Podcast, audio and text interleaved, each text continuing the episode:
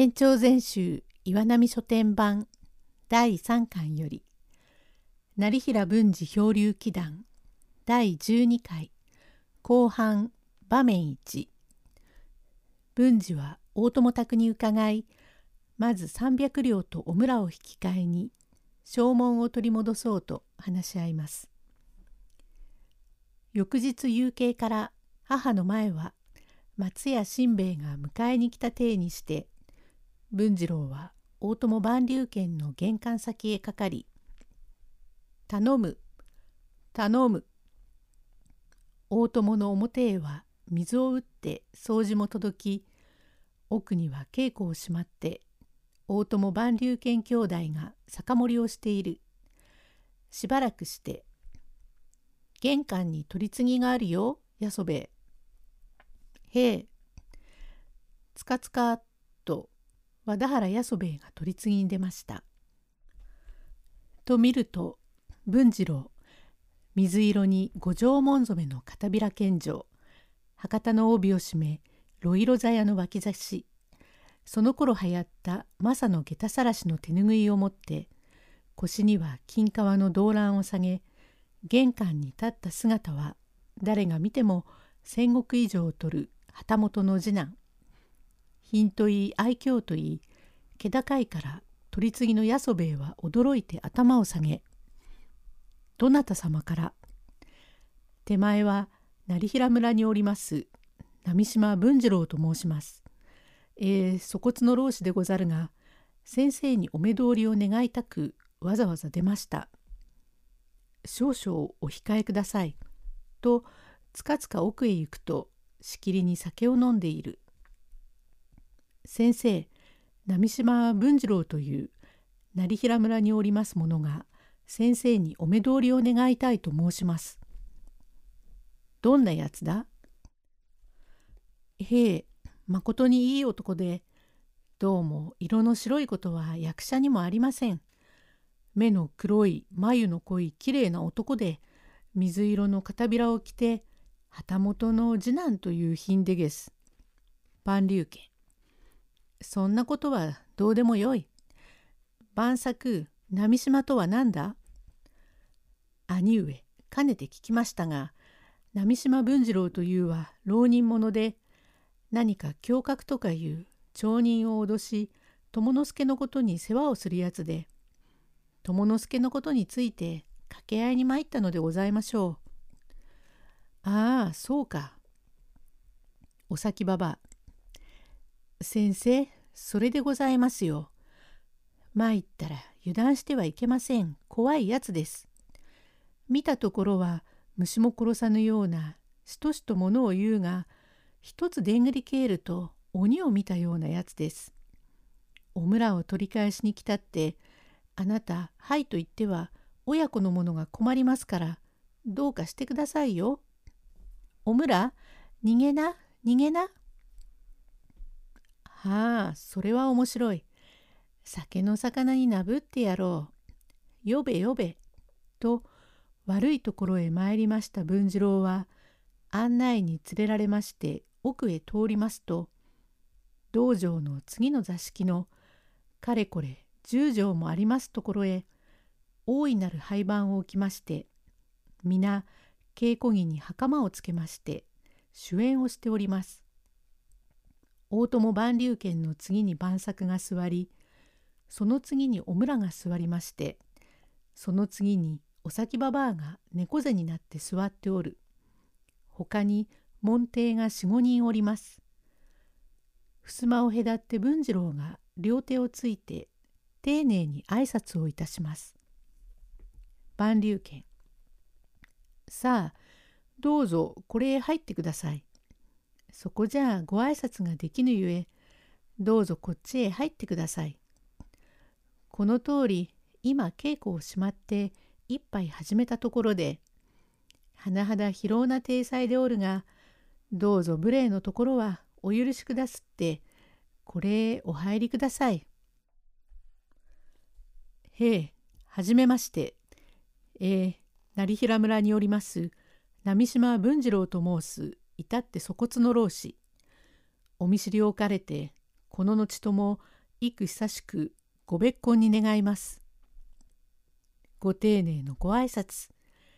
手前は大友万竜拳と申す武骨者。このごともご別婚に願う。これは手前の射程でござる万作と申すもの。どうぞお心安く願います。はじめまして。手前は万作と申すもの。かねて雷鳴とどろく文次郎殿。どうか折があらばお目にかかりたいと思っていたが、縁なくしてご面会しなかったが、ようこそご尊来で。かねてお噂に聞きましたが、だいぶどうもなんだね。お噂よりは美しいね。けしからぬことを言うやつと思ったが、文次郎は、ええ、今日お目通りを願いたい心得でまかり出ましたが、ご不在であるか、お会いはあるまいかと、実は心配いたしてまいりましたが、お会いくだすって、まことにこの上ものを大悦に存じます。少々司祭あって申し上げたい大義がございまして、まかり出ましたが、だいぶお客来のご様子、せっかくのご主演のご興を覚ましては恐れ入りますが、ご別席を拝借いたして、先生に申し上げたいことがありまして。いいえ、何、別席には及ばん。これは門弟だから心配には及びません。すぐにこれで会う方がかえってよい。何なりと遠慮のすぐにお話しくだすって。さようなれば申し上げますが、他の義ではございませんが、紀ノ国や友之助の義についてまかり出ました。なるほど。何しろ席が遠くて話ができん。遠慮してはいかん。こっちへ入ってください。剣術使いでも野暮に遠慮はいりません。ちょうど相手干し屋でおりました。どうかこれへごめんください。と入ろうとしたが、関金本の脇差しは次の前置いて入らなければなりませんが、もし向こうが多勢で乱暴を仕掛けられた時は、やむを得ず腰のものを取らんければならん。その時離れていては都合が悪い。それゆえ襖の影へ置きましてよほど捕まえがこっちへ見えるようにしてもし向こうでいよいよ切りかけるようなることがあると座ったなりでずっと下がり一刀を取って抜こうという新影流の座り試合油断をしませんで襖のところへ置いて掛け合うという堅能な掛け合いでございます。ただいま申し上げました紀ノ国や友之助は図らずもご当家へお出入りになりましたことは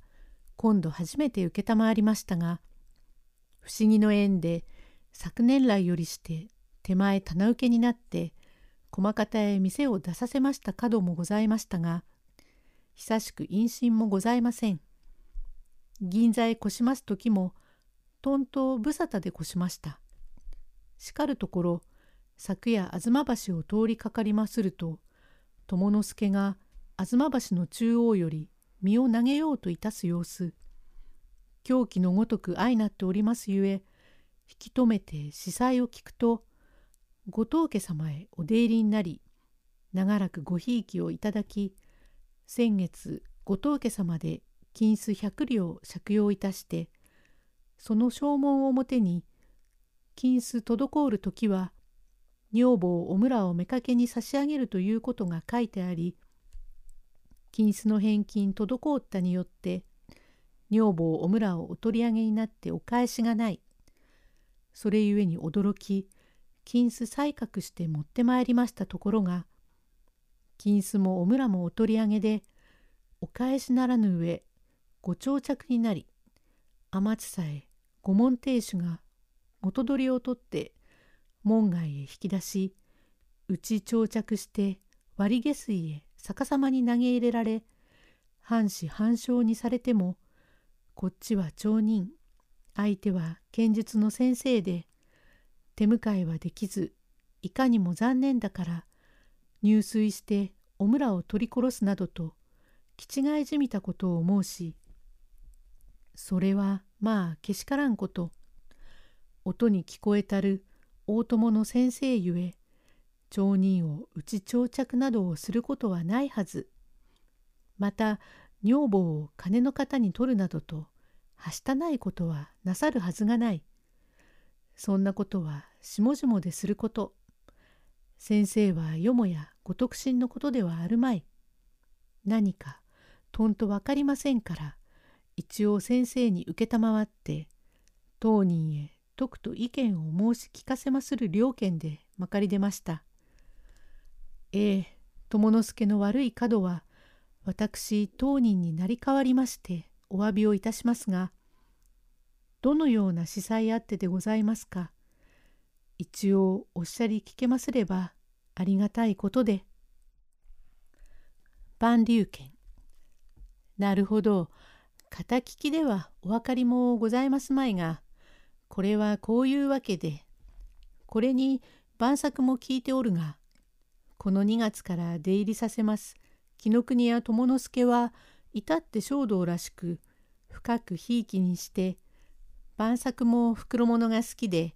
私も好きだからつまらぬものを買いついに馴染みになり心安立てが過ぎ手前へ来る安倍中五郎と申す者が碁を打つと友之助は飯より好きというので酒の場で碁を打ってな。陰気だからよせよせというのも聞かずついに勝負に時を移し賭けとなり金をかけたところ友之助が負けたから金を貸せ貸せと言いまとまった大金だからどうも貸しにくい。間違いもあるまいが証文を入れろと言ったら別に書き入れるものはござらんから手前命より大切なものは女房のお村でございますからお村を書き入れましょうと言いバカバカしいわけだけれども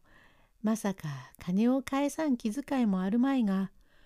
晩作に話をし証文は取るに足らぬが人間は心と心を見抜いた上金をやり取りするべきであるからどうでもよろしいと言うと当人が安倍中五郎に証文を書いてもらい引用をして証文を置きっぱなしにして帰ったが金は返さず当人も間が悪いと心得たか15日に女房お村を連れてきて置きっぱなしに帰ったきりとんと参りません。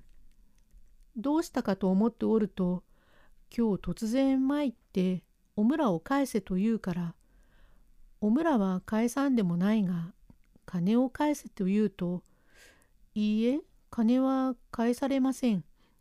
お村を返せと言うから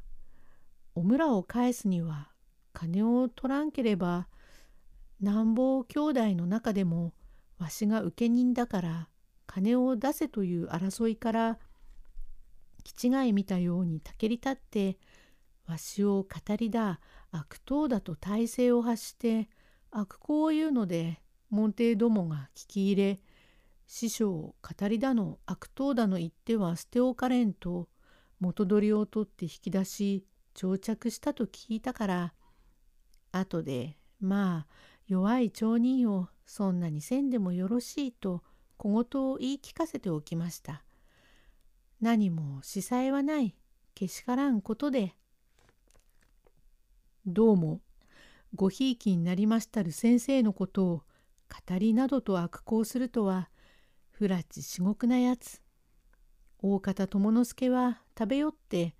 前後も打ち忘れさようなる悪行を申したに相違ございません。友之助の不らちは文次郎を成り代わりましてお詫び申しますがもともとお出入りのことでございますから友之助の際お村は友之助お返しくださるようになりましょうか。ああ返しますとも他ならぬ文次郎殿がおいでになったことだから愛と二つ返事で返さなければならん。速やかにお返し申します。場面に万竜拳はお村を返すとあっさり言いましたが、そんなわけはありません。百両さえも受け取っていないと言い出します。お先ばばまことにどうもあなた困りますね。あなた方がそうおっしゃってくださると私とお村が困ります。迷惑いたします。ええ文次郎さんお前は何ぞと言うと友之助のことにひょこひょこ出てくるがどういう縁か知りませんが去年の暮れお村を友之助にやれと言うから私は一人娘で困ると言ったら私の胸ぐらを取って喉を締めてやらぬと締め殺すと言ったがどこの国に娘のもらい引きに喉を締めるやつがありますか私も命が欲しいからはいと言ってやったら5両ずつ月々小遣いを送ると嘘ばかりついて何も送りはしません。その上友之助は大事の娘をなぜこちら様へ金の方に置いた？今私がやるのやらぬと言えばお前は喉を締めもするだろう。弱いババアばかりなれば締めるだろうがここでは締められまい。さあ締めるなれば締めてみろ。やらぬと言ったらやらぬ。締めるとも殺すともどうでもしなせえ。文治。それはおっか。やるやらぬは後の話。お前に相談するのではない。先生との話だから、それは後の話にしてください。万竜家。控えておれ。やるやらぬは当人同士の話にするがよい。わしはわしで文次郎殿と話をする。のう、文次郎殿。さあ、お返しと申したら、一時もまた盗みやかに返す。その代わり、友之助の借りた金は、掛け合い人のお前が、惑って返すだろうね。昨日友之助が、百金返金になっておりますはずで、百両ではありません、三百両です。これ、証文箱を出せ。これに書いてある。この証文をごろうじろ。この通り書いたものがものを言う。三百両と書いてありましょう。少々拝見いたします。と文次郎は手に取ってみるとなるほど友之助の言う通り金の字と百の字との間へ無理に押し込んだ三の字が平たくなっている。不届き至極のやつと文次郎ぐーっと感触が高ぶりました。なれども顔を柔らめて「なるほどこれは300両よくまあ300両という大金を友之助風情へご用立てくださいました。先生これは300両となりましては友之助にはとても返済にはなりませんが万一返済のできぬ時はお村をお取り上げでそれでご勘弁に相なりますので。さようさ、金を返さんければ、お村をあげると当人が言ったから、型に取り上げます。とても友之助には返済はできません。手前も償う力もありません。お村をお取り上げでご勘弁になりますか？ご舎弟様に一応お聞きを願います。晩作当たり前のことだ。手前は掛け合いに来るになぜ金を持ってこない？カタカタにぎでは事柄はわからぬ。金を返さんでお村を返せと言って誰が返す？お村を取り返すなれば金をこしらえて持ってきて言え。タバコ一服飲む間遅れればお村は返さんからさよう心得ろ。へえ、それでは300金の方にお村をお取り上げでどこまでもご勘弁に相なるので知れたことだ。どんなことがあっても返さんぞ。なぜ言葉を返す。武士に二言はないわ。へえどうも恐れ入りましたことで。金が返せんから女房をお村を取り上げて返さん。武士に二言はないと速やかなお言葉。当人に説くと申し聞けます。しかしながらお村をお取り上げの上は三百両の証文は私がお預かり申します。と文次郎証文を懐中へ入れました。そこは抜かりのない男です。しからばそれでご承知の上からは友之助が昨日持参いたした百金は速やかにお返しがありましょうな。何？百金受け取った覚えはない。いいえ、昨日友之助が百金と心得て持参したところ三百金といい掛け合い中門弟衆が引き出して眼前にあって取る間もございません。また門外で長着になりましたあの始末お特進の上からはお隠しなく友之助が便然とおぼしめしてお返しくださるよう願います。黙れ。それでは何か？大友が弱い町人を欺いて百金取り上げて返さんというのか。いいえ、さようではございません。あなたはご存知がないかは知りませんが、またお働きの女中かご家来の衆がお座敷のお掃除の時ひょっとしてき出しへでもお取りしまいになっておろうかと心得申すのでどうかあのように弱いやつでございますから不憫とおぼしめして百両を返してくださらんでは友之助は立ち行きませんから黙れ仮初めにも一刀流の表札をかけたる大友万竜拳町人風情の金を欺いて取ったというは無礼なやつ。不埒至極。そばにあった一合入りの杯を取りました。前にはよくお屋敷で焼き物の薄手の杯が出ました。上が娘の姿、中は芸妓の姿、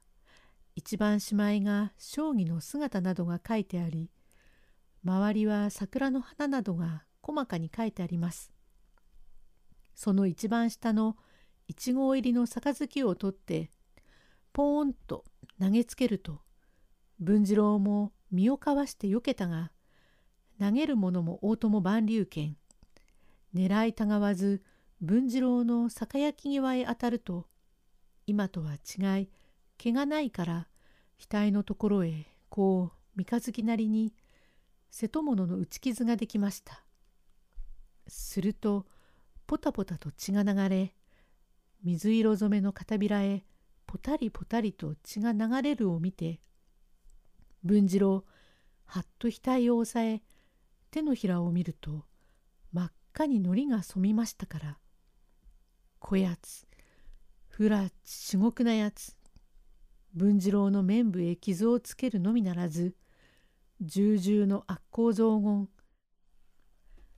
かかる悪人を助けおかば旗本の次男をして共に大友の悪事にしみて非道の行いを見習わせれば実に天下の御ためにならん捨て置きがたきやつこの兄弟は文次郎ここにおいてズタズタに切り殺し悪人の臓腑を引き出してやろうと虎も必作気性の文次郎こらえかねて次の間にあります一刀に目をつけるというこれからが喧嘩になります。13回に続く